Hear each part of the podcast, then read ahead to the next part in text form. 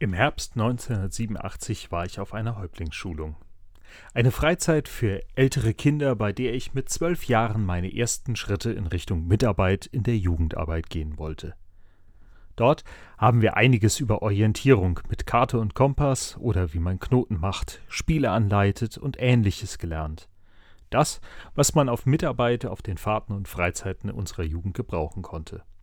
Darüber hinaus haben wir jeden Tag Geschichten aus der Bibel gelesen und geübt, sie für andere zu erzählen. Für manche unserer Aufgaben gab es besondere Belohnungen, Kleinigkeiten, die wir mitnehmen konnten. Ich weiß nicht mehr, wofür ich meine bekam, aber ich habe diesen Sticker bis heute. Er klebt auf meiner ersten eigenen Bibel. Inzwischen kann man gar nicht mehr erkennen, was damals noch drauf zu sehen war. Eine erblühte Rose mit einem Bibelvers. Alle Dinge sind möglich dem, der da glaubt. Dieser Satz sprach mir damals direkt ins Herz. Ich war, wie gesagt, zwölf Jahre alt, und zwei Jahre zuvor waren wir umgezogen. Und ich hatte einen denkbar schlechten Start in unsere neue Heimat. In der Schule musste ich um jedes Zeugnis zittern. Freunde, die konnte ich an drei Fingern abzählen. Und so waren mir dieser Vers und die Erlebnisse auf der Freizeit etwas ganz Besonderes. Alle Dinge sind möglich dem, der da glaubt. Bei den Abschlussprüfungen der Freizeit sagte ich mir selbst diesen Vers immer wieder vor. Und am Ende bekam ich eines der punktbesten Abschlusszeugnisse als Häuptling. Fortan war dieser Vers mein Mutmacher. In der Schule und überall da, wo ich ein bisschen Mut gebrauchen konnte. Die Frage im Konfirmandenunterricht nach einem Vers zur Konfirmation, die war für mich deswegen direkt beantwortet. Alle Dinge sind möglich dem, der da glaubt. Das sollte der Vers sein, der mich durch mein Leben und meinen Glauben hindurch begleitet. Und mit diesem Vers im Herzen habe ich mich einiges getraut und vieles in meinem Leben geschafft. Anderes dagegen ging komplett daneben. So habe ich mich bis zum Abi durchgekämpft, um dann dort zwei Anläufe zu brauchen.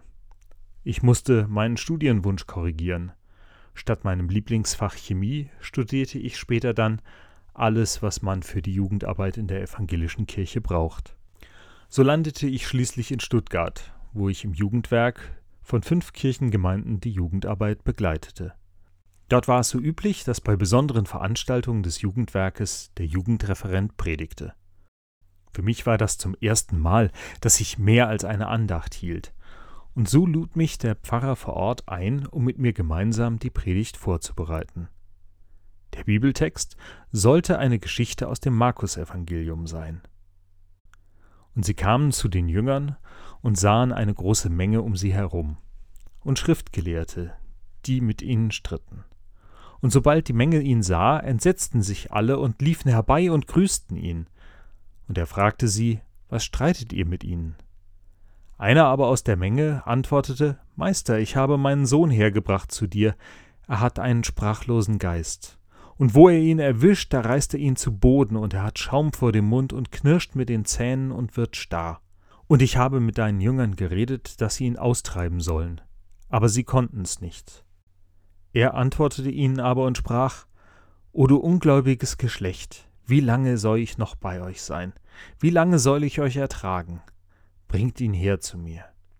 Und sie brachten ihn zu ihm, und sogleich, als ihn der Geist sah, riss er ihn hin und her, und er fiel auf die Erde und wälzte sich und hatte Schaum vor dem Mund.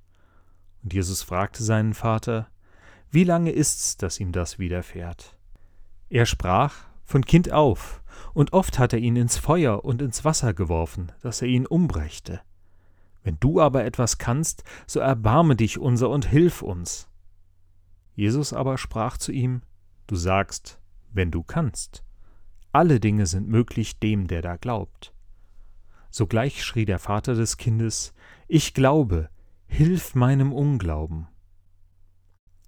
Als nun Jesus sah, dass die Menge zusammenlief, bedrohte er den unreinen Geist und sprach zu ihm, Du sprachloser und tauber Geist, ich gebiete dir, fahre von ihm aus und fahre nicht mehr in ihn hinein. Da schrie er und riss ihn heftig hin und her und fuhr aus. Und er lag da wie tot, so dass alle sagten, er ist tot.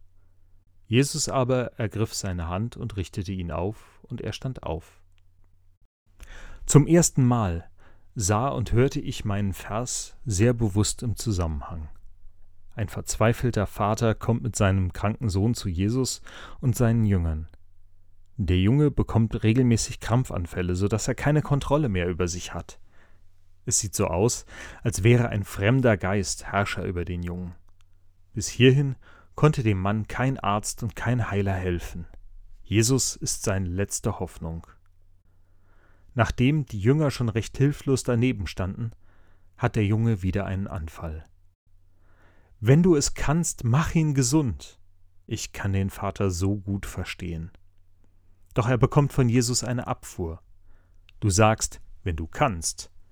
Alle Dinge sind möglich dem, der da glaubt. Statt zu helfen, maßregelt Jesus den Mann. Achte auf deine Worte. Und außerdem ist es noch eine Demütigung für seine Jünger, die offensichtlich mit den Anfällen überfordert sind. Wenn sie doch nur mehr glauben würden, hätten sie das Problem längst gelöst. Den Vater hingegen zerreißt es. Ich glaube, Herr, hilf meinem Unglauben. Erst dann heilt Jesus den Jungen.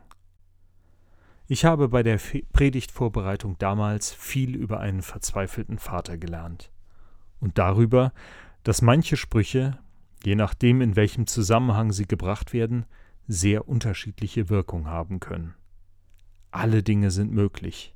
Das war mein Mutmachspruch. Alle Dinge sind möglich dem, der da glaubt. Und nun war es eine Abfuhr für den Vater eines kranken Jungen. Der Vers zu meiner Konfirmation begleitet mich dennoch weiter. Es ist immer noch ein Versprechen, aber nicht im Sinne eines Zauberspruches oder Mantras, mit dem mir alles gelingt.